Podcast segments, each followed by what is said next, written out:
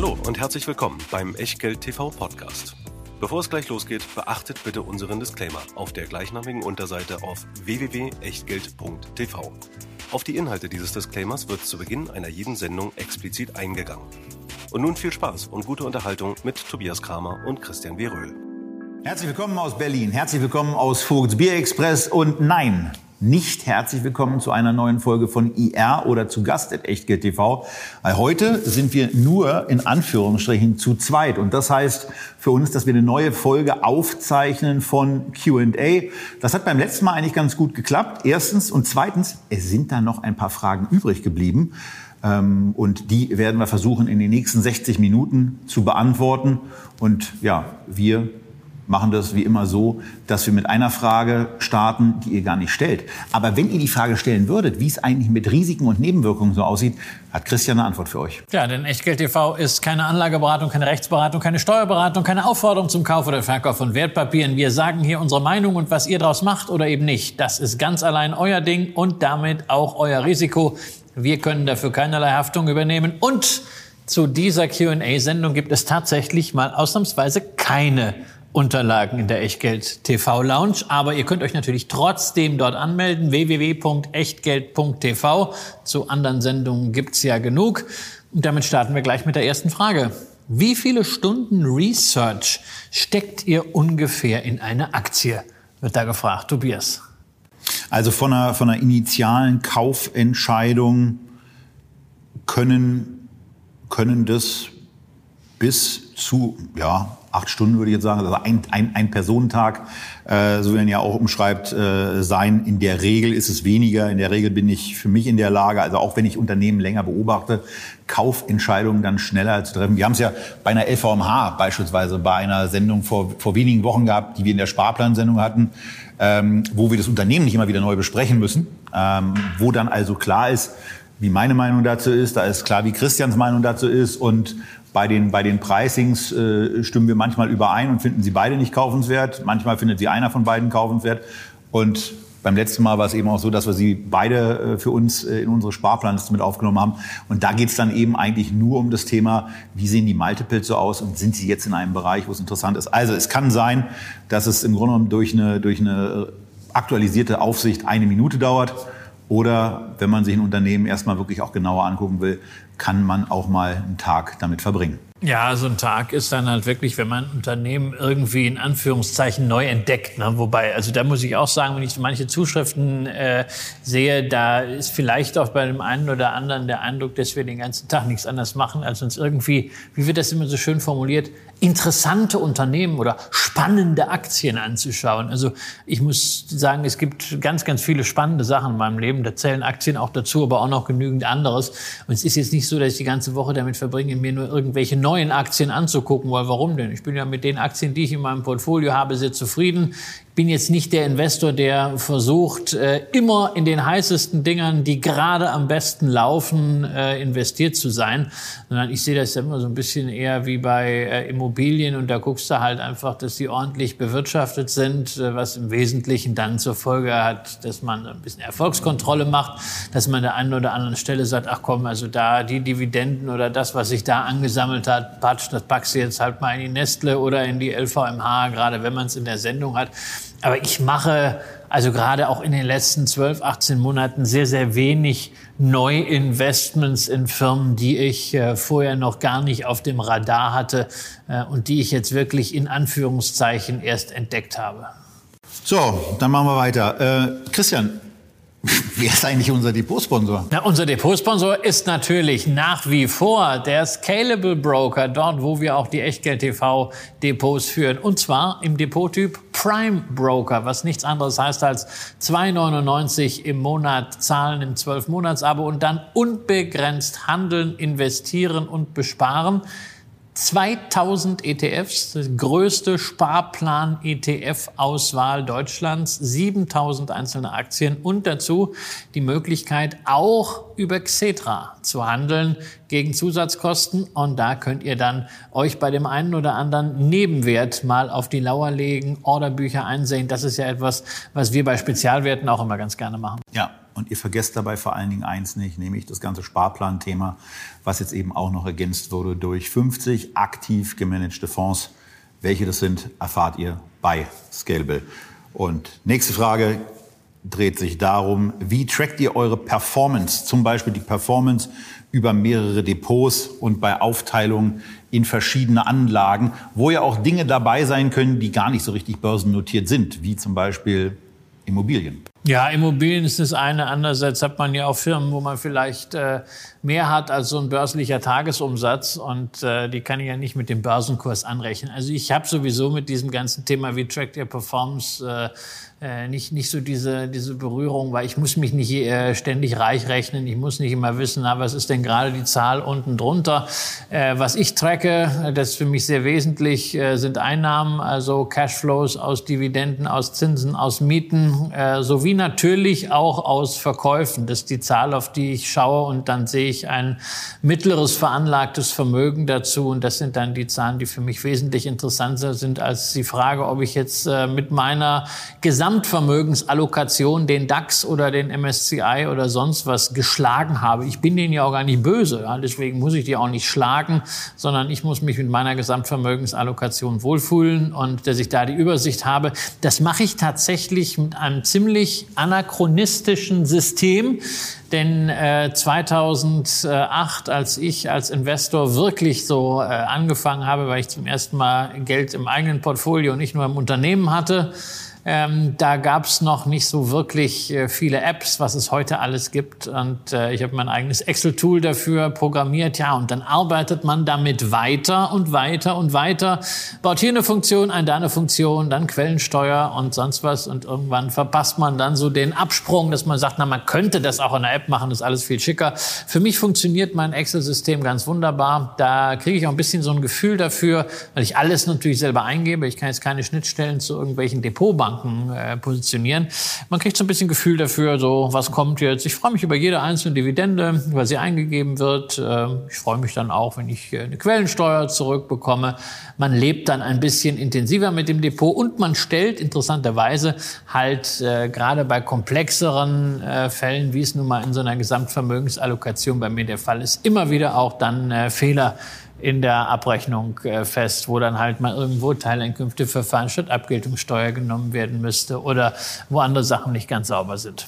Wir haben ja heute den 29. September, an dem wir diese Sendung aufnehmen. Und bei mir ist es so, dass ich die Performance-Trackung äh, oder das Performance-Tracking relativ ja auch altertümlich mache. Auch ich habe mir irgendwann mal so 2010 eine Excel-Tabelle angelegt, wo ich im Grunde genommen mein liquides Vermögen äh, so eintrage und ein paar Jahre später habe ich mir noch eine zweite Excel-Tabelle dazu gepackt, äh, wo dann äh, das Immobilie, immobile äh, Vermögen eingetragen ist und dann mit irgendwelchen äh, auch da Multiples versehen wird, um zu gucken, was da so für eine Zahl steht. Und mir geht es im Wesentlichen um die Zahlen vom mobilen, also vom liquiden und leicht liquidierbaren Vermögen.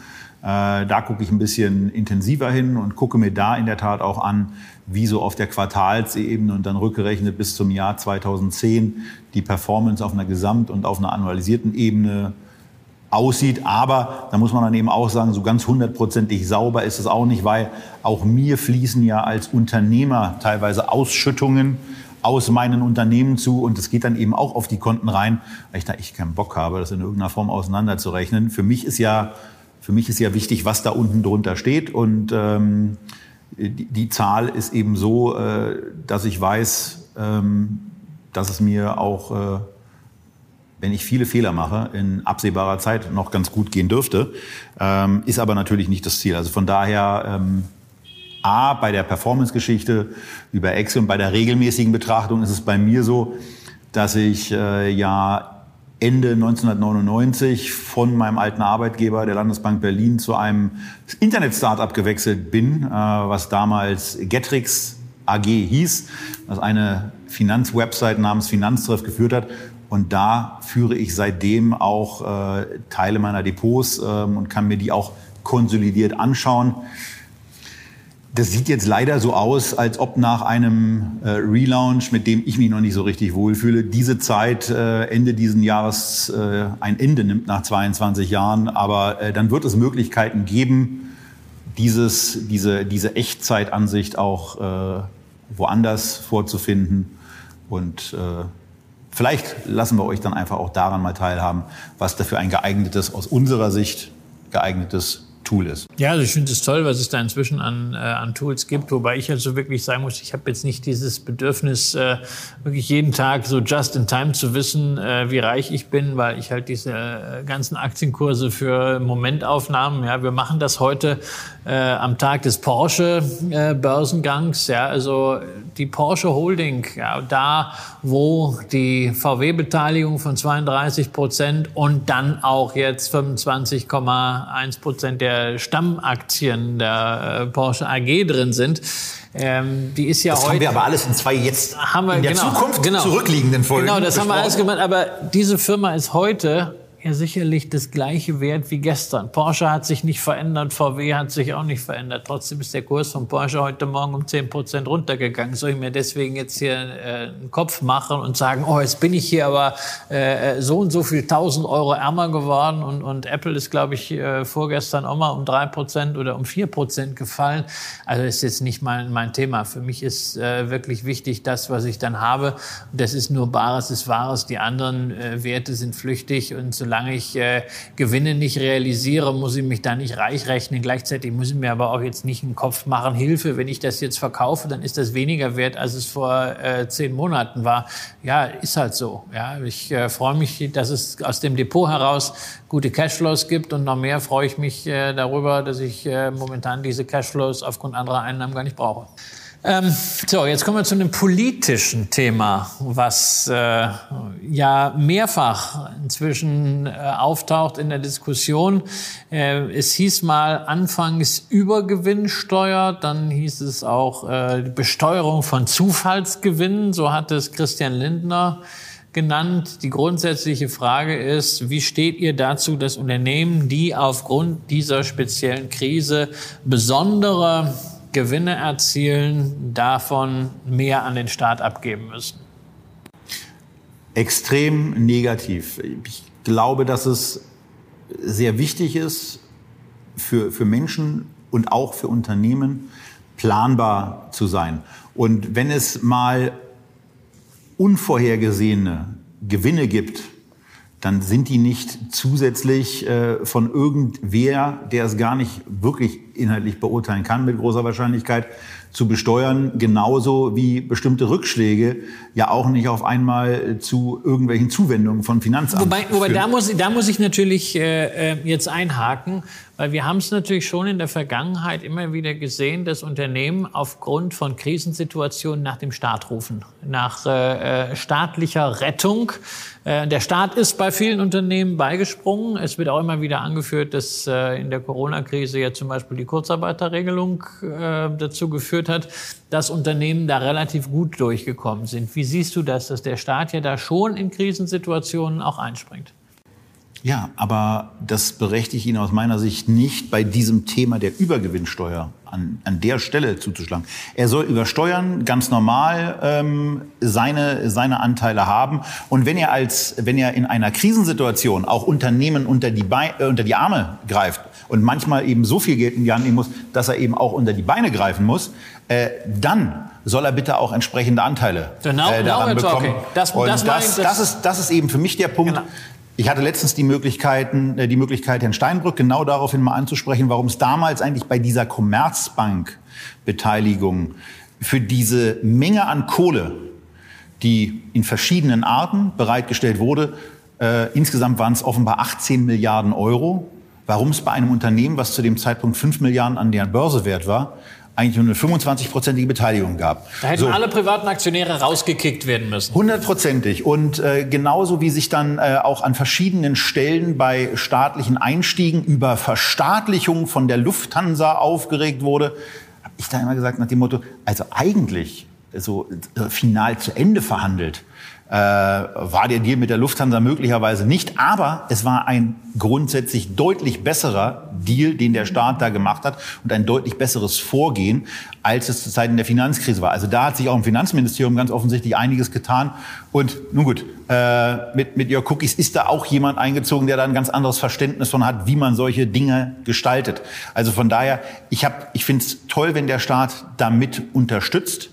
Aber ich habe ein Problem damit, dass staatlich festgelegt wird, was jetzt genau eine Übergewinnsteuer ist. Ich möchte, dass Gewinne besteuert werden, und zwar fair, verlässlich und auch mit einer, mit einer hohen Konstanz. Denn Konstanz bedeutet Sicherheit und Sicherheit ist etwas, was man als Unternehmer an so vielen Stellen nicht hat.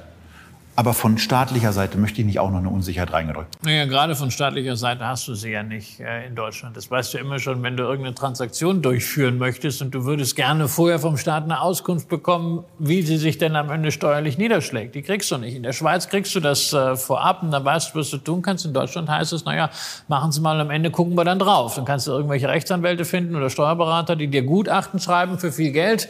Die sagen dir dann irgendeine Rechtsmeinung, aber am Ende haften dafür tun sie natürlich trotzdem nicht. Also ich bin natürlich völlig bei dir. Ähm, die Übergewinnsteuer äh, ist am Ende kontraproduktiv, insbesondere wenn wir überlegen, worauf sie denn erhoben werden soll. Also gerade wenn wir über die Erträge äh, bei erneuerbaren Energien äh, sprechen. Jahrelang erzählt man Unternehmen, bitte, bitte investiert hier. das wurde gemacht und es war auch nicht immer einfach, insbesondere aus regulatorischer Sicht. Die NKWs-Vorstände haben uns das vielfach erklärt hier, genau. was man da und alleine, ist ein super Beispiel ja, übrigens. was man hier allein auf der Genehmigungsseite äh, an Stöcken zwischen die Beine geworfen kriegt. So, und dann hat man jetzt eine solche Situation, wo mal äh, Übergewinne, Windfall Profits äh, anfallen, dann sollen die auch wieder weggehen. Das wirkt am Ende abschreckend ähm, auf Kapital, was hier reinkommt, weil es ist natürlich ein Risiko, was Investoren jetzt äh, bepreisen und äh, demzufolge kann das passieren, also Übergewinnsteuer auf erneuerbare Energien, dass am Ende für die Energiewende weniger Geld äh, zur Verfügung steht, als man eigentlich bräuchte.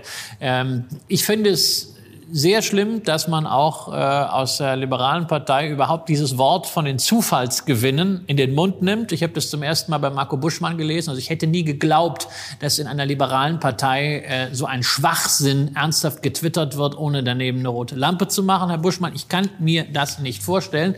Ähm, wir brauchen, glaube ich, was ganz anderes. Wir brauchen ein Bewusstsein dafür, dass wir so viele Herausforderungen haben, nicht nur im Energiebereich, auch beispielsweise im Bildungsbereich, für die Kapital Kapital mobilisiert werden muss. Und wir müssen gucken, wie das Kapital von großen und kleinen Investoren, was auf Tagesgeldkonten rumschimmelt, wie man das aktiviert dafür, dass es zum Beispiel im Rahmen öffentlich-privater Partnerships in diesem Land investiert wird, langfristig investiert wird. Dafür braucht man Anreize, dafür braucht man faire Modelle, dafür braucht man Verlässlichkeit. Aber man braucht nicht erst Logangebote durch Förderungen wie mit dem EEG und dann kommt die Sache endlich ins Rollen, nachdem man 20 20 Jahre lang da rein investiert hat. Äh, und dann heißt es ja, jetzt schöpfen wir die Gewinne ab. Das ist nicht verlässlich äh, und das führt am Ende dazu, dass das Geld eben dann nicht kommt. Das ist das Gegenteil, was wir brauchen. Das Schlimme ist, wir sind ja damit nicht alleine. Ja, äh, einen Tag bevor wir hier dieses Gespräch machen, kam die Nachricht aus äh, Norwegen, äh, wo jetzt auch die Regierung eine Übergewinnsteuer auf den äh, Plan ruft, nämlich einerseits äh, bei Öl und Gas. Äh, ähm, das wird aber höchstwahrscheinlich äh, so ein linke Tasche, rechte Tasche Thema sein, aber bei Windkraft und auch bei den Fischzuchtbetrieben. Also Movi und Salma sind ja auch dramatisch schon zurückgegangen, Kurse haben sich seit dem Hoch äh, fast halbiert. Äh, und auch da muss man sagen, also wenn man eine Lenkungswirkung durch Steuern haben will, dann ist das total wichtig. Aber wenn ich Übergewinne besteuere, ist es nichts anderes, als dass ich Investoren verschrecke. Es ist Willkür und von daher ähm, habe ich damit ein erhebliches äh, Problem. Du ganz offensichtlich auch. Ja, vor allen Dingen bei einer liberalen Partei in der Regierung. Das ist, das ist, es gibt, was es gibt, es gibt ganz viel, über das du doch diskutieren kannst. Da kannst du sagen, ja, also, das ist so, das ist so Verhandlungsmasse. Aber sowas wie eine Übergewinnsteuer oder auch der Begriff Zufallsgewinne, das ist etwas, da musst du sagen, so, als liberale Partei ist an der Stelle meine rote Linie. Ja, man könnte ja auch sagen, äh, äh, Steuer für verfehlte Energiepolitik. Jetzt zahlen wir, äh, zahlen, die zahlen wir ja sowieso alle in Unternehmen, Form, zahlen Unternehmen erstmal für diese Gewinne und die Verbraucher zahlen dann auch noch dafür, dass sie jetzt eine Gasrechnung oder eine Stromrechnung haben, die Faktor 3, 5 die, oder 10 ist. Die Inflation ist die Steuer für verfehlte Energiepolitik. Wir machen weiter, bevor wir uns zu stark in Rage reden und an diesem Punkt auch zu lange festhalten. Oh, während ich die Frage gleich vorlese, muss ich erstmal überlegen, was es bei mir war. Was war euer erfolgreichstes Investment? Was war euer größter Verlust? Ja, also mein erfolgreichstes Investment war das eigene Unternehmen. Ja, äh, zu, äh, zu Nennwert eingezahlt und hinterher zu einem Vielfachen äh, davon nach zwischenzeitlichen Kapitalerhöhungen aus Gesellschaftsmitteln äh, verkauft. Da kommt äh, nichts. Wie er lächelt nichts dran. Ja, muss ich, muss ich halt, muss ich am Ende sagen, ist natürlich auch äh, eine All-In-Wette, ja, weil lange Zeit halt das, das einzige äh, Vermögen war bei mir. Ähm, der größte Verlust, also äh, als ich dann wirklich signifikant Geld hatte zum Investieren, habe ich halt gleich diese ähm, Breite in der Diversifikation gesucht. Deswegen kann ich jetzt nicht sagen, naja, also da die, mit diesem einen Investment habe ich mal zehn Prozent meines meines Vermögens. Äh, Aber beispielsweise verloren. die Zeit zwischen September, äh, zwischen Dezember 2008 und. Ja, es war ja kein ähm, Verlust. Also ein Verlust ist, wenn ich es realisiere. Ja, also der, ja, ich, aber man gesagt, muss ihn auch erstmal durchstehen. Ja, also, ja, genau. Ähm, ja, aber das ist, aber das ist ja für mich kein Verlust. Also ein Verlust ist das, wenn ich wirklich sage, hier, hier habe ich 10.000 Euro reingegeben und es kam null raus. Und äh, ähm, da muss ich sagen, das sind Geschichten, die habe ich eigentlich eher so bis 2007, 2008 gehabt, wo ich also auch immer mal wieder, weil ich auch damals äh, ähm, drüber geschrieben habe, natürlich auch immer mal wieder so den einen oder anderen Knockouter oder so hatte und dachte, hey, komm, also ich weiß, ich bin nicht Warren Buffett, ich bin nicht Gordon Gecko, aber ah, so, so ein bisschen an den Märkten rumzocken will ich auch und das ist in der Regel meistens schiefgegangen. Also Verluste, signifikante Verluste habe ich immer dann gemacht, wenn ich äh, dachte, ich sei wahnsinnig schlau. Bei mir ist es so, äh, die erfolgreichsten Investments sind die eigenen Unternehmen, weil ich sie zwar nicht verkauft habe, aber bei mir ja auch äh, nur der entsprechende Nennwert zweimal einbezahlt, äh, einzubezahlen war und ähm, jetzt eben jeden Monat in, in zwei Gehaltszahlungen resultieren die dann aufs Jahr gesehen auch schon mal eine ähm, ganz brauchbare Verzinsung Wobei man immer sagen muss, dass man dann natürlich immer noch ein bisschen mehr investiert beim Unternehmen als nur das Geld, sondern äh, Klar. das kommt natürlich dazu. Man investiert halt das, was man äh, Zeit. nicht, nicht äh, wiederbringen kann, nämlich die Zeit. So, ähm, von daher bei den, bei den Aktien, da sind's da sind's eben, äh, da sind's eben diverse. In der Spitze war, glaube ich, Wall Street Online am stärksten im Plus. Die sind jetzt bei mir, glaube ich, nur noch 2000 Prozent im Plus. Ähm, das ist immer noch ganz gut, aber gemessen am Hoch wisst ihr ja selber, ähm, dass es mal ein bisschen, bisschen stärker äh, oben war. Äh, größter Verlust, das sind diverse Short-Positionen in der Tat, die dann auch mal äh, so im Bereich mit minus äh, 100 Prozent, als es noch steuerlich anrechenbar war, oder mit minus 99, noch was äh, abgelaufen sind, so wie es steuerlich ja im Moment auch noch anrechenbar ist wenn ich richtig informiert bin. Ähm, und die betrachte ich aber gar nicht so sehr als Verluste, weil sie ja meistens als Hedge-Gegenstand dann auch genommen werden. Das heißt, wenn diese Short-Positionen im Wert stark verlieren, dann äh, legt mein Depot in der Regel mindestens um diesen Wert zu. Also von daher äh, ist das nicht so schlimm. Und bei Aktien, boah, äh, ich bin ja so schlecht im Merken und da, da gibt es bestimmt einige, die dann auch mal äh, mehr als 70. Oh Mensch, doch. Fubo, äh, Fubo TV, das war doch Fubo. dieser, äh, das war doch dieser, dieser, hast du dieser Anbieter. Gesagt, das hast du, das hast du jetzt gekauft genau. und dann dachte ich, was ist das? Und äh, erklär mir das mal. Ich dachte, er hat wieder irgendein so Value-Schnäppchen. Und ich dachte, ja, äh, nee, das kommt, ist, kommt irgendwann. Das war, das war ganz spannend. Aber das war, das war Beispiel, die habe ich, glaube, die habe ich mit 80 Prozent äh, Verlust jetzt äh, kürzlich einfach mal rausgedreht, weil ich an anderen Stellen eben auch ein paar Sachen äh, realisiert habe äh, wo mir ein steuerlich anrechenbarer Verlust durchaus äh, zu Pass also, kam. Also mein, meine schlechtesten laufenden Investments äh, aktuell von der, von der Wertentwicklung, das sind zwei äh, Positionen, die ich einfach gekauft habe, um sie, um sie zu sehen, nämlich äh, der Tanix DNA Fonds und äh, der wird allerdings im Verlust deutlich, deutlich übertroffen vom äh, Kryptofonds von Jan Beckers. Äh, ich glaube, da liege ich äh, irgendwie 79 Prozent hinten. Ähm, aber es ist halt wirklich hm, spaßeshalber. Ja. Ich wollte es nachvollziehen und ja, ich so. vollziehe es nach. Es wird Zeit, sich etwas zurückzulehnen, denn jetzt kommt eine Frage, die äh, sicherlich mehr als drei Minuten Antwortzeit äh, nach sich ziehen wird. Bei uns beiden. Euer persönlicher Werdegang von Anfang an. Das wäre mal interessant. Ja, also ich wurde geboren äh, am 26. April 1976 äh, in Datteln am Ostrand des Ruhrgebietes, einer Stadt, äh, die man dadurch kennen sollte, dass dort gleich mehrere Kanäle zusammenlaufen. Deswegen nennt man äh, sie Kanalknotenpunkt Europas. Ich hatte dann drei wunderbare Jahre zu Hause und kam dann in den Kindergarten äh, der St. Antonius-Gemeinde. Gut, also ich mache jetzt mal so ein bisschen fast Danke, forward. es wäre sehr nett. fast forward.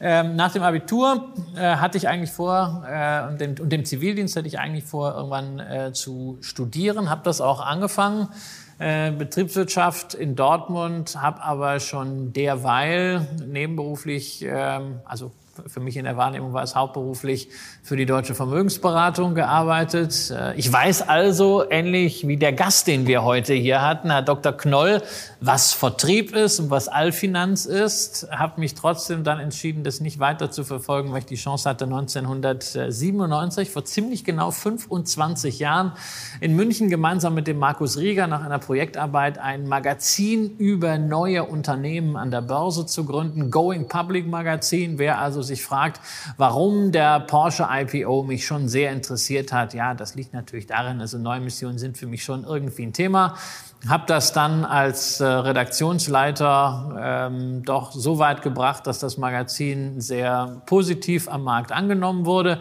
Habe allerdings dann die Chance gekriegt, nach Frankfurt zu gehen als äh, Prokurist einer börsennotierten Wertpapierhandelsbank, Kling Jelko Dr. Demel. Habe also meine Anteile an diesem ersten Start-up äh, an äh, Markus abgegeben. Markus macht das immer noch äh, als inzwischen auch börsennotierten Going Public Media Verlag weiter.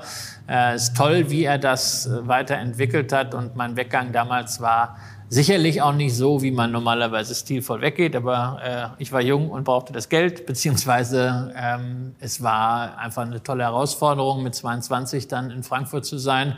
Habe ich gefühlt wie Gordon Gecko, durfte dann Börsengänge von der anderen Seite äh, machen, hatte unter anderem den Börsengang von Artnet.com begleitet, wodurch ich Hans Neuendorf kennengelernt habe, wodurch ich den Zugang zur Kunstszene hatte, habe mich dann dort verabschiedet und noch einen Deal in Wien gemacht äh, am neuen Markt, dann äh, eine Internetagentur mich dann ein bisschen erholt und dann 2001 ein Unternehmen gegründet, was zunächst nur Medienleistungen und später auch Beratungsleistungen und Merchandising rund um strukturelle Wertpapiere angeboten hat. Auf dieser Schiene habe ich dann irgendwann auch äh, jemanden bei Gatrix Finanztreff kennengelernt, äh, der sich mir als Tobias Kramer vorstellte und schon damals immer auffiel, weil er der größte von allen war. Ähm, äh, das Unternehmen habe ich 2006 an die Börse gebracht, 2008 äh, dann meine Anteile an, äh, 2007, 2008 an Springer verkauft und äh, seitdem bin ich überwiegend damit beschäftigt, äh, mich um private Vermögensverwaltung zu kümmern. Aber weil ich mit 22 zum ersten Mal auf dem Stühlchen bei Ramon Brichter saß in der Telebörse, habe ich natürlich schon immer eine Leidenschaft für Medien gehabt und so ganz ruhig konnte ich nicht sein. Wirklich habe ich irgendwann gedacht, ach, so ein paar Erfahrungen teilen macht ja Spaß. Und dann habe ich ein Buch geschrieben. Ich weiß, viele von euch warten auf das zweite. Hm, ja, es wird kommen, wenn es fertig ist. Und äh, ja, bin dann sukzessive wieder darin reingerutscht, ein bisschen mehr Erfahrungen zu teilen. Und deswegen sitze ich heute hier.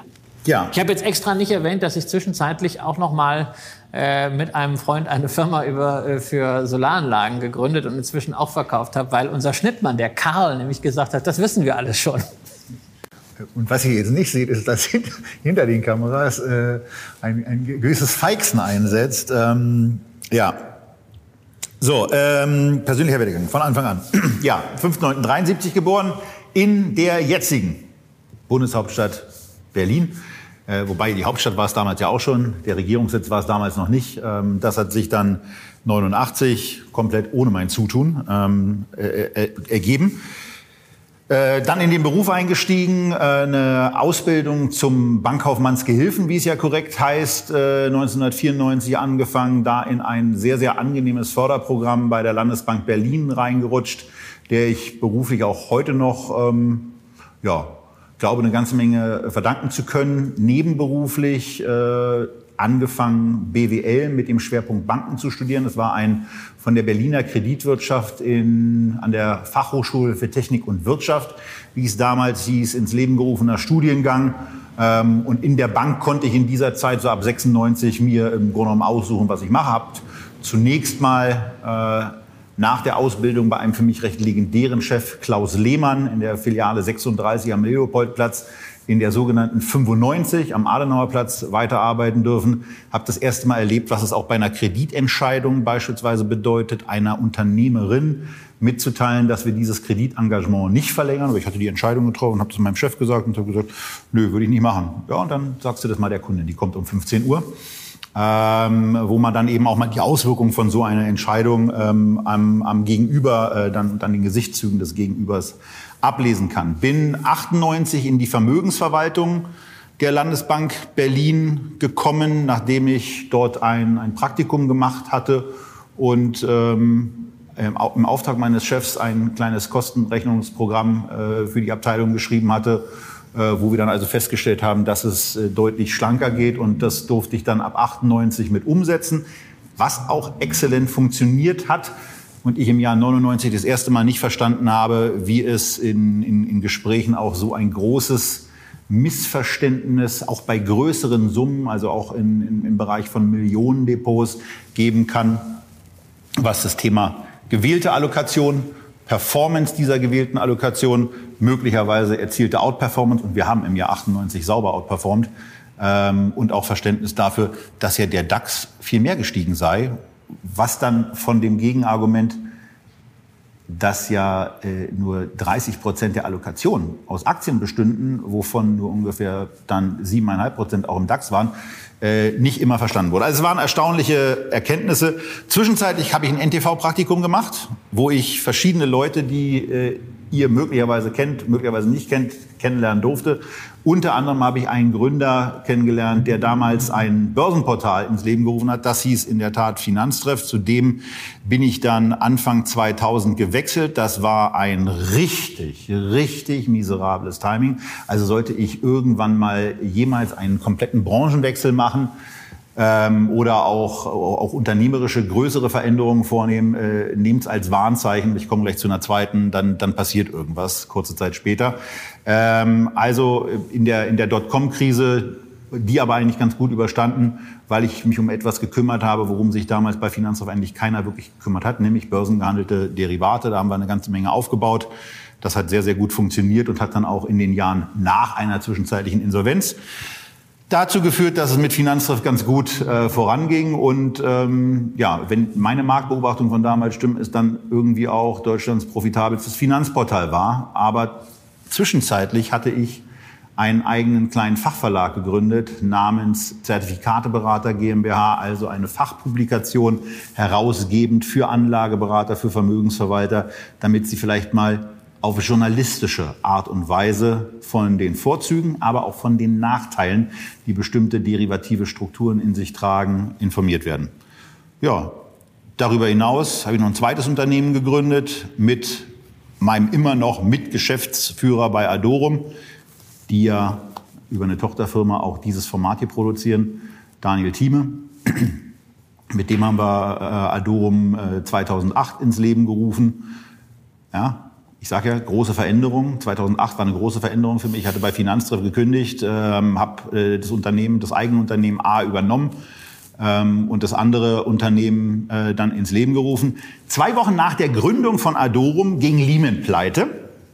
Zwei Monate später waren wir profitabel. Das war eine sehr, sehr angenehme und beruhigende Erfahrung. Und seitdem machen wir eben bei Adorum dieses Thema Media Consulting und entwickeln da auch eigene Produkte.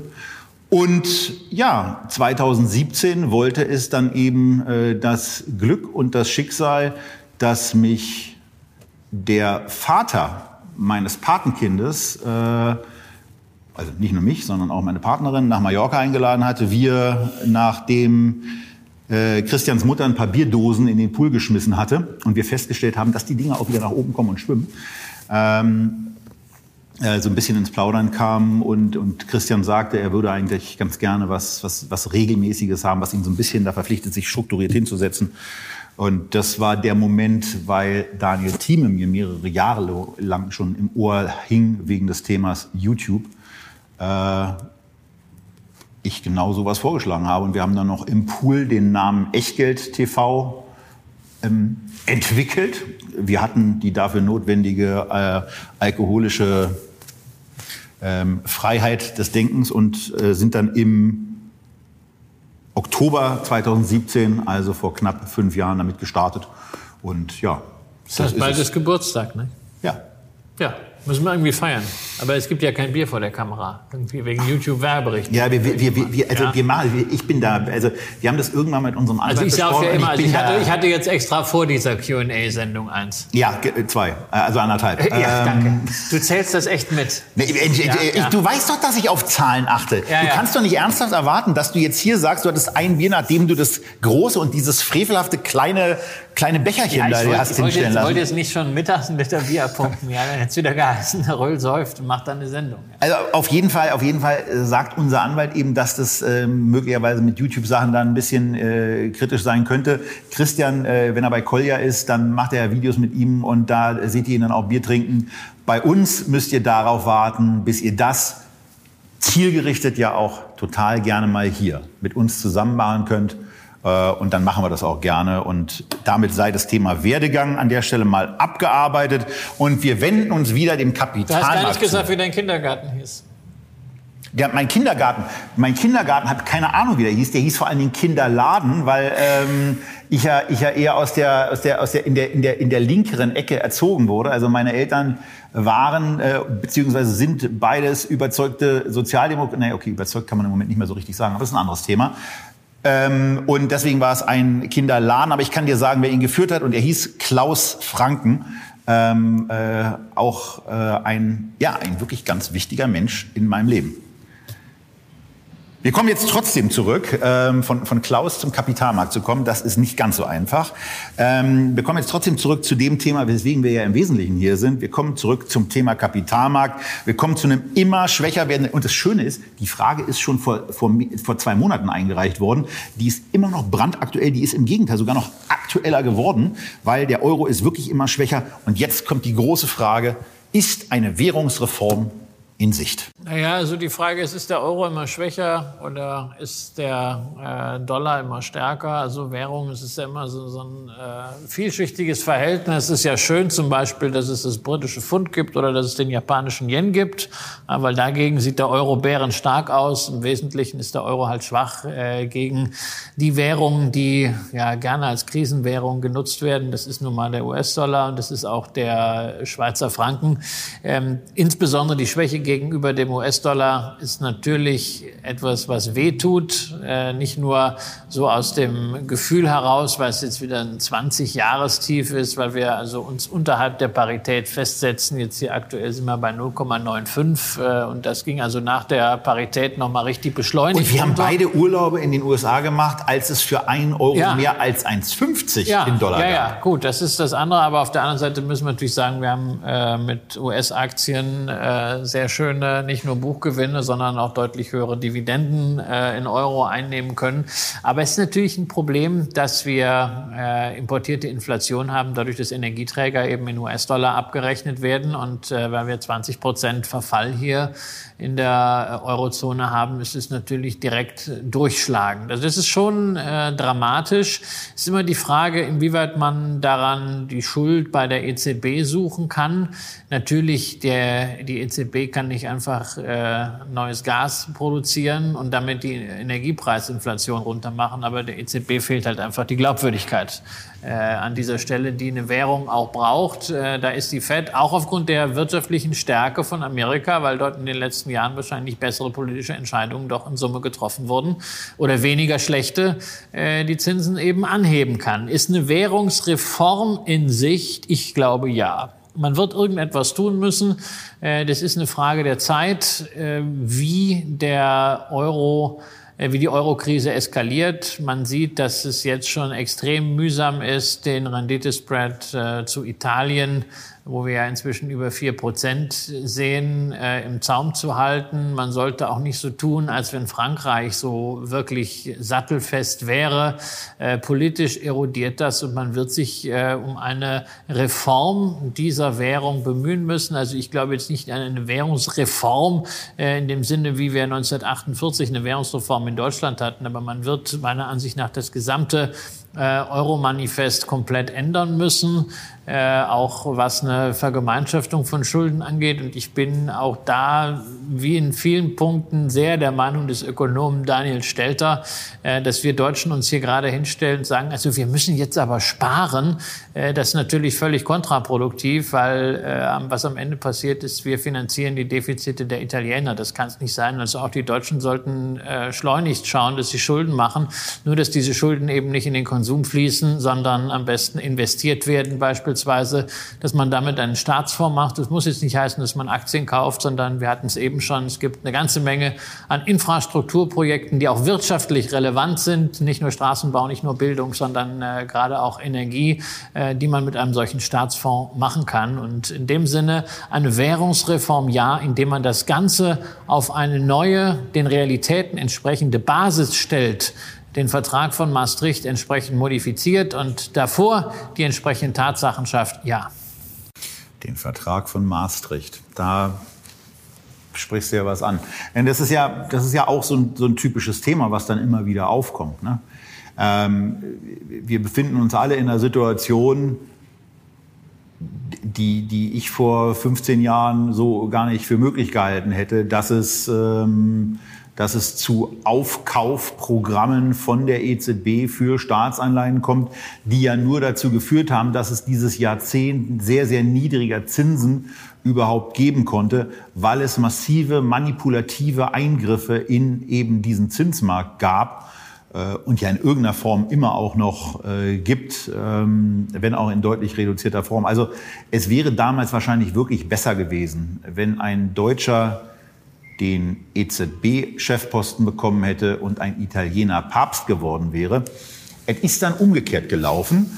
Ähm, und ich habe so ein bisschen den Eindruck, dass äh, viel des Übels, was wir da heute erleben, weswegen auch eine Eurokrise so eskaliert ist, äh, damit seine Gründe hatte, dass eben sehr, sehr äh, verständnisvoll eben bestimmte Kriterien und auch Versprechungen, dass es eben keine Intervention äh, bei, bei und für Staaten gibt, die damit gestützt wurden, ähm, dann eben doch gegeben hat. Also von daher das ist mal die Ergänzung dazu wegen des Maastricht-Vertrags bei der Währungsreform. Ich glaube, ich was, ehrlich, was kann ich mir kein Urteil erlauben. Ich glaube, was das Problem bei der EZB ist, ist wirklich diese Glaubwürdigkeit. Ja, die EZB ist eigentlich die Jure der Geldwertstabilität verpflichtet. Aber wenn du die Praxis der EZB siehst, dann steht auf eins, der Zusammenhalt in Anführungszeichen der Eurozone, also irgendwie diese Währung zu, äh, zu halten. Und dann eigentlich auf Platz zwei steht noch der Green New Deal, also Geldpolitik äh, als äh, Mittel im Kampf gegen den Klimawandel. Und dann kommt irgendwann auch äh, das Thema Geldwertstabilität. Ähm, vielleicht wäre es einfach besser gewesen, wenn die Politik da bei Zeiten ein Fundament drunter gelegt hätte. Äh, es können durchaus sinnvolle Maßnahmen sein, das so zu interpretieren. Aber wenn das Fundament fehlt und äh, die die Narrative nicht kongruent sind, dann wird es äh, ziemlich böse. Und das erleben wir momentan. Die EZB kann nicht für alles, was an dieser Inflation passiert, ja, weil das sind, ist natürlich der Krieg ein wesentliches Thema. Jetzt aber, kann sie nichts dafür. Genau, jetzt ja. nicht, aber ähm, die letzten zehn Jahre. Aber die Saat hat sie genau, doch gesät. Die, die, die Saat haben sie gesät, die Amerikaner haben auch gesät, aber sie sind halt in der Lage, äh, weil sie zum Beispiel auch in der Energie wesentlich unabhängiger wesentlich unabhängig, sind, genau. ähm, diese Saat einzufangen. Und übrigens, eins muss ich sagen, also du hast gerade gesagt, das mit dem Papst umgekehrt. Das ist natürlich für mich als Herzenskatholiken etwas, was mir ein bisschen wehtut, weil es ist ja nicht ein Italiener Papst geworden, sondern es ist ein Argentinier. Papst Franziskus ist Argentinier. Ja, ja, aber vorher und so weiter, nicht wahr? Davor war ein Deutscher. Ja. Und davor war auch kein Italiener, da war Nee, aber da war ein der ist ein Italiener EZB-Präsident geworden. Ja, aber das ist kein Italiener Papst geworden, nur weil der in Italien residiert. Ja, aber es wäre trotzdem besser gewesen, wenn dieser Tausch anders stattgefunden hätte. Also dieser, ja, oder, oder ein Argentinier Notenbankgouverneur. Die Argentinier haben Erfahrung mit Staatspleiten. Es eskaliert, es franzt aus. Wir gehen zu einem, ich ziehe mal eine Frage vor, weil die zu dem Thema Euro und du hattest den Dollar eben schon angesprochen, ganz gut passt. Wie geht ihr mit dem stark gestiegenen US-Dollar und euren US-Aktien um? Regt das zum Verkaufen an? Erschwert es für euch Nachkäufe? So, Nee, also es, äh, ich freue mich zunächst äh, über die Dividendeneinnahmen. Das ist natürlich schön, insbesondere wenn man diese Dividendeneinnahmen dann äh, nicht sofort äh, reinvestiert oder ähm, dann zum Beispiel hier im Lande investiert. Ja, das müssen ja nicht unbedingt Aktien sein. Man kann ja auch noch andere Sachen kaufen. Und ja, es gibt auch nach wie vor kaufenswerte äh, Immobilien. Es gibt vielleicht auch interessante Kunstwerke und ähnliches. Also das ist jetzt nicht so, dass ich da ähm, böse bin.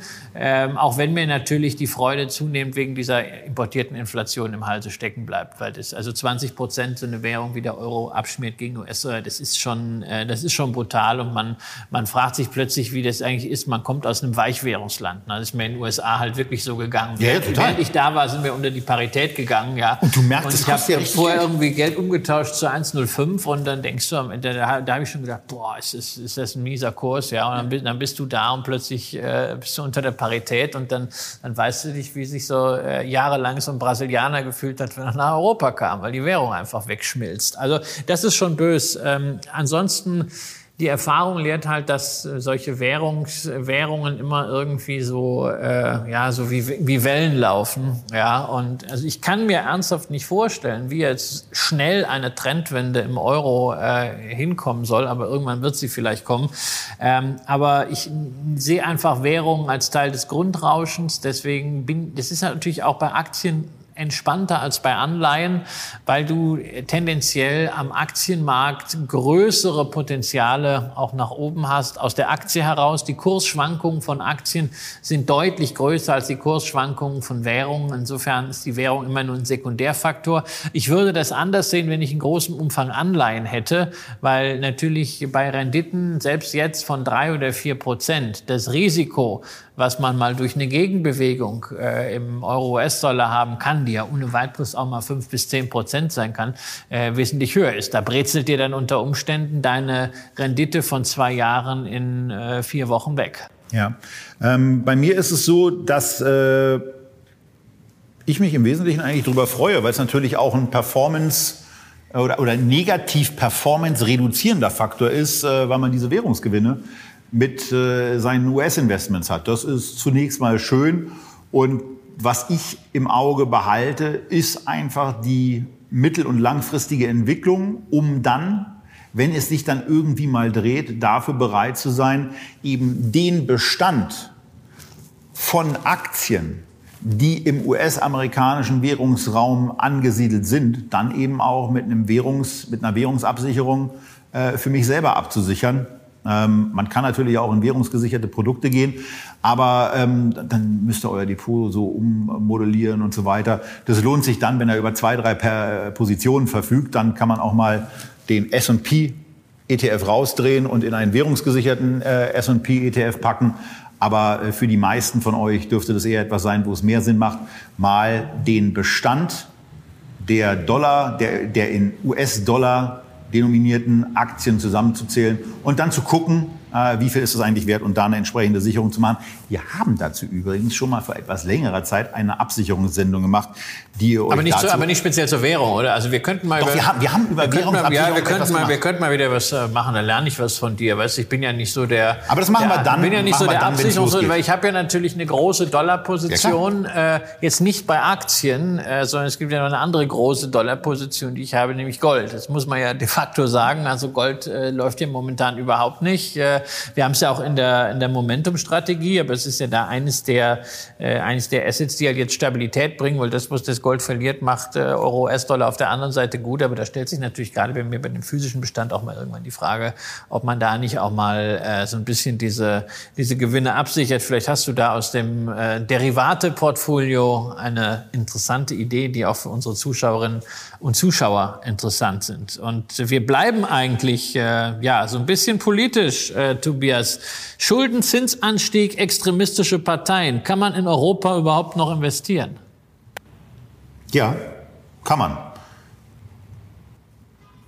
Ja, also ich denke ich denk das auch. Also ich finde auch Unternehmen, die in Europa in den letzten zehn Jahren kontinuierlich erfolgreich waren, die müssen ja irgendwas besonders richtig machen. Ja? Weil also wenn du es schaffst, diesen regulatorischen Gegenwind, diesen bürokratischen Unsinn zu übertünchen und trotzdem erfolgreich zu sein, ja, da musst du richtig gut sein. Ne? Also mit einer wirtschaftsfreundlichen Regierung kann ja jeder, aber in Europa, das ist so richtig das Stahlbad. Und äh, nein, also abgesehen davon, also für mich ist für mich ist Europa ja immer noch eine Verheißung. If you can make it there, you can make it ja, genau, anywhere. Genau. In Abwandlung eines Klassikers. Für mich ist Europa eine Verheißung. Ja, mein Europabild ist das Bild von François Mitterrand und Helmut Kohl Hand in Hand über den Gräbern von Verdun. Ja. Das ist mein Europabild, das ist meine Europaerzählung. Das Schlimme ist, dass Europa es nicht mehr schafft, diese Narrative, mit denen wir damals groß geworden sind, Europa als Friedens- und als Wohlstandsverheißung in irgendeiner Form zu transportieren. Jetzt ist es Überregulierung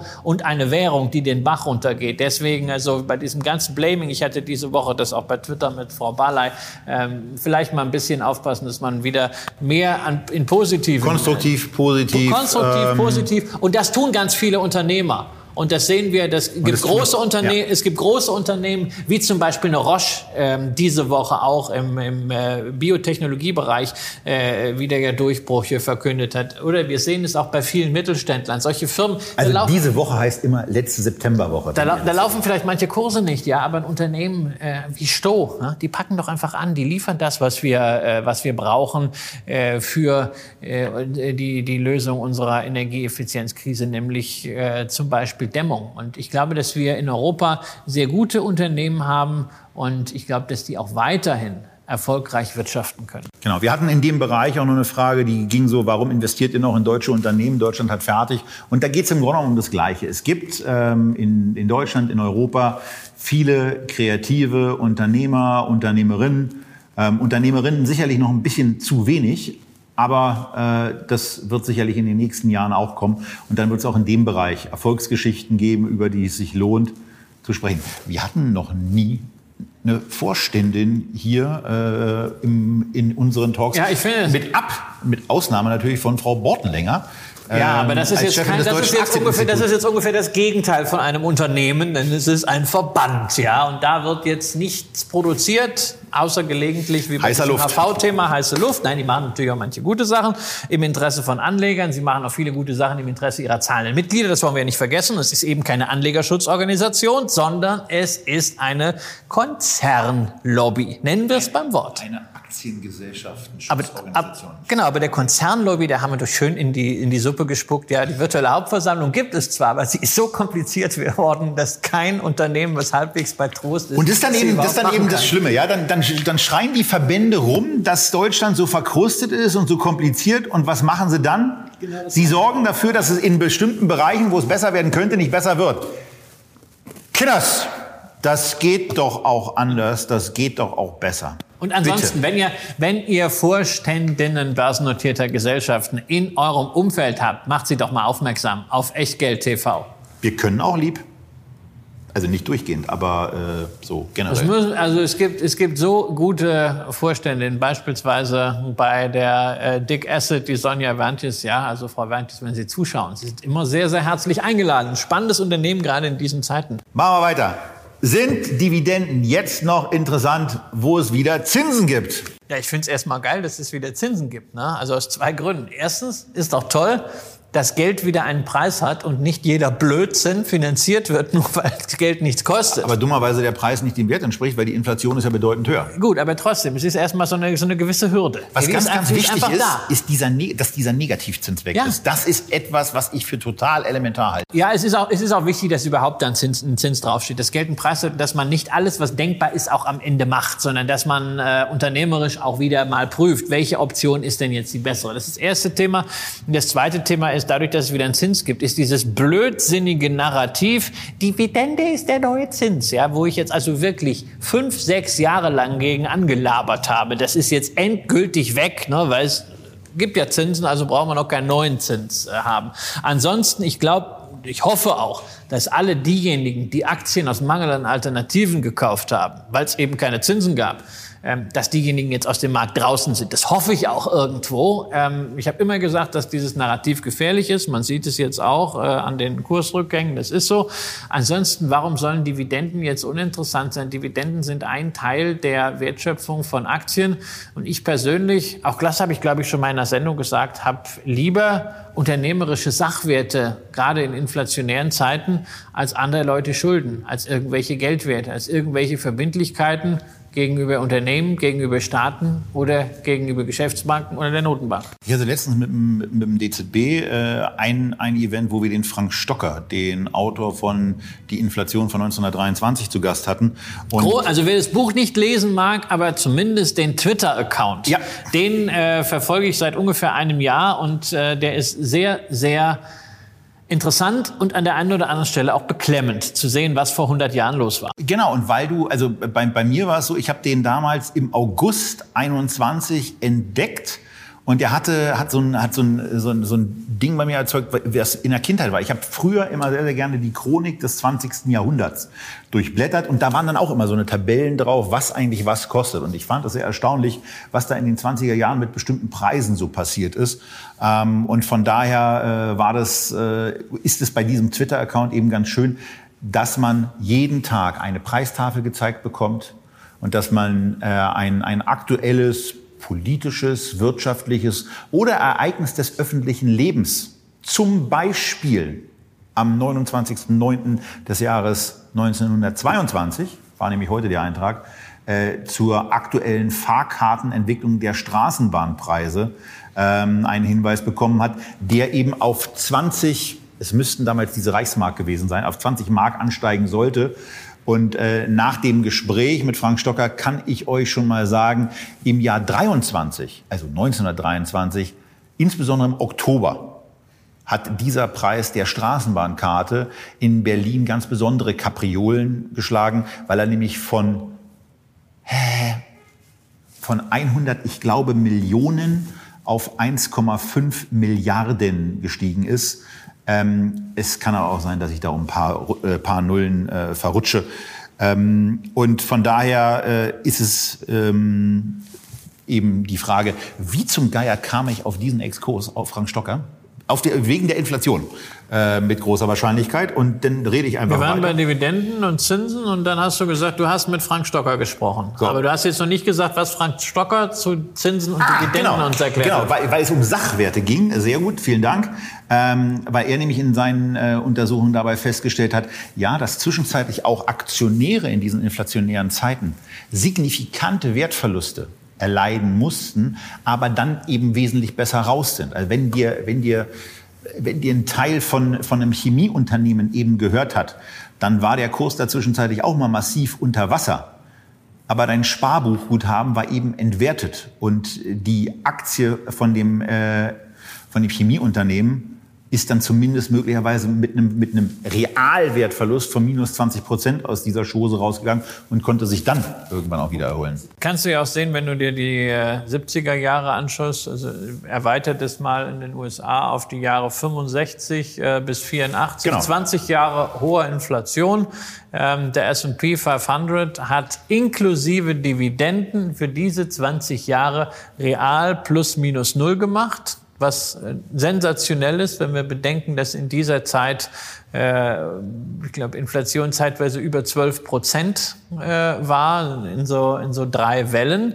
Ähm, da war es real plus minus null. Das ist schon eine Leistung. Das heißt, du hast, dein, du hast dein Kapital. Beim S&P. Beim S&P 500. Das heißt, du hast dein Kapital real erhalten. Das ist natürlich jetzt nichts verdient. Aber du warst dann in den 80er Jahren, als die Märkte dann in den Reaganomics richtig durchgestartet sind, du hattest was, ja, und du hast entsprechend damit partizipiert. Deine Substanz war nicht erodiert wie mit anderen Anlageformen. Beispielsweise, wenn du äh, das Geld nur einfach so unterm Kopfkissen gehabt Und Menschen, die in der amerikanischen Provinz gelebt hatten, hatten möglicherweise das Glück, dass diese Provinz äh, nicht irgendwo war, sondern in Omaha. Und damit hatten sie Gelegenheit, Gut. bei einem ganz anderen Investor mit dabei zu sein, der genau diese Zeit er für spektakuläre Erfolge und für die, für die, für die, für das Legen einer beeindruckenden Grundlage von Reich Reichtum und Wohlstand gelegt hat. Ja, oder Sie haben halt einfach sowas gehabt wie eine Coca-Cola. Eine Coca-Cola hat über jeden Fünfjahreszeitraum die Dividende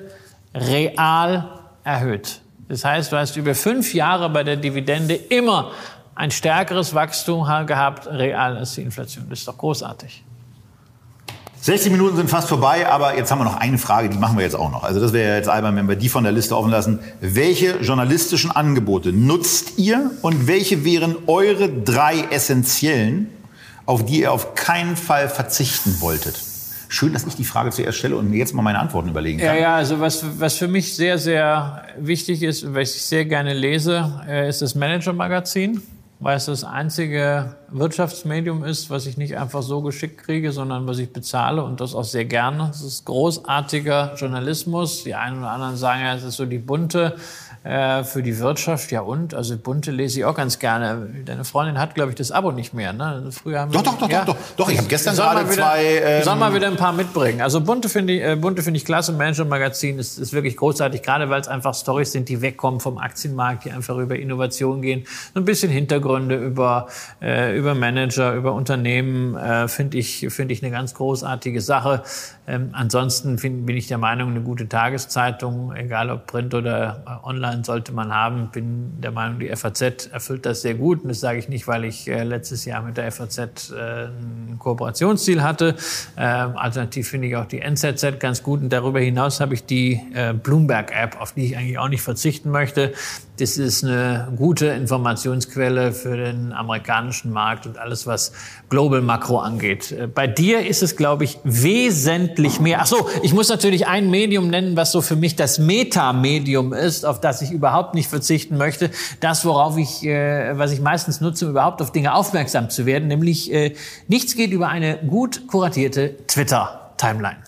Ja, also Twitter ist in der Tat ein nicht unwesentlicher Faktor. Ich habe mir gerade mal ein bisschen aufgeschrieben, was es da so alles gibt. Also was ich, was ich auch so nutze, da ist die FAZ mit dabei, da ist aus Berlin äh, The Pioneer mit bei, wo, wo, man, wo man viele, viele Nachrichten, auch eine sehr, sehr gute politische Berichterstattung bekommt.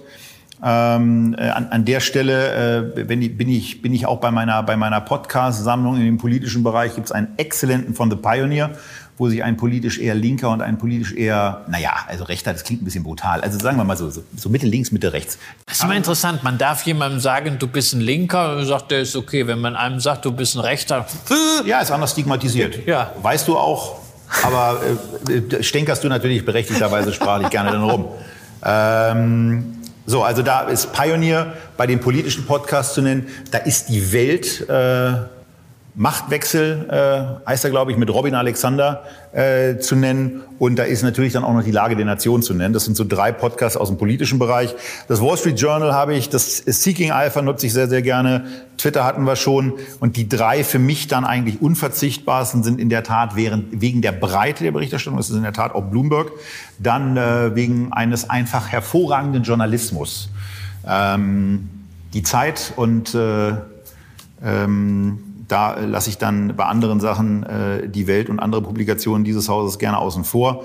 Und ansonsten noch die, äh, also meine, mein, bei, bei Börsenzeitung Handelsblatt wird es für mich extrem schwer zu wählen, ähm, weil beide unterschiedliche äh, Schwerpunktsetzungen haben. Börsenzeitung hat halt eine, eine, exzellente, eine exzellente Redaktion. Man muss bedenken, dass für den Kollegen Kramer der Tag höchstwahrscheinlich 30 äh, oder 35 Stunden hat, äh, die er braucht, um diese ganzen Medien auch alle zu nutzen. Ich frage mich, wann konsumierst du diese Medien? Also ich bin froh, wenn ich im Laufe eines Monats das Manager-Magazin äh, gelesen habe. Twitter durchzulesen, schaffe ich nicht. Ich wollte es auch immer schon mal ausdrucken, das wäre auch noch nicht gelungen. Und äh, ja, dann so ein bisschen politische Alltagsberichterstattung. Dann war's das bei mir. Wie machst du das? Ich schlafe wahrscheinlich ein bisschen weniger als du. Ähm, und habe da, also, also ich glaube auch nicht, dass ich alles so nutze, wie du es mir dann gerne unterstellst. Ähm, insbesondere, wenn ich von deiner Frau auch noch ein exzellentes Hörbuch empfohlen bekomme, ähm, wie der Wahl und das Ende der Welt. Dieses Buch braucht erst mal zwei Stunden, bis es auf Touren kommt. Aber dann denkt man sich, man ist im falschen Film, weil man ja vorher realisiert hat, dass es 2019 erschienen ist. Also, äh, wenn ihr noch ein Guthaben bei Audible habt oder ein bisschen Geld einer, bei, bei Amazon oder eurer Buchhandlung um die Ecke ausgeben wollt, der Wahl und das Ende der Welt. Ähm also das heißt, wir machen jetzt den Abschluss mit der Frage, was lest ihr oder hört ihr gerade im Literaturbereich? Bei dir war es das Wahl und das Ende der Welt. Bei mir war es, wer erben will, der muss auch gießen von Renate Bergmann, die Twitter-Omi falls ihr sie nicht kennt. Ist einfach lustig. Äh, ein bisschen leichte Lektüre kriegt man auch an drei Abenden durch. Und durch ist ein gutes Stichwort. Wenn man durch ist, ist man durch. Hat Tanja Schumann mal im Dschungelcamp genannt. Also musste ich jetzt auch noch reinwirken, dass ich das auch gelegentlich gucke. Ähm, wir sind jetzt jedenfalls durch nach 65 Minuten mit euren Fragen. Heute war es ein bisschen Plauderei. Nächstes Mal dann wieder Hardcore-Märkte, Aktien, ETFs und für heute. Danke, dass ihr dabei wart. Bleibt gesund. Viele Grüße aus Berlin, Vogtsbier Express. Tschüss.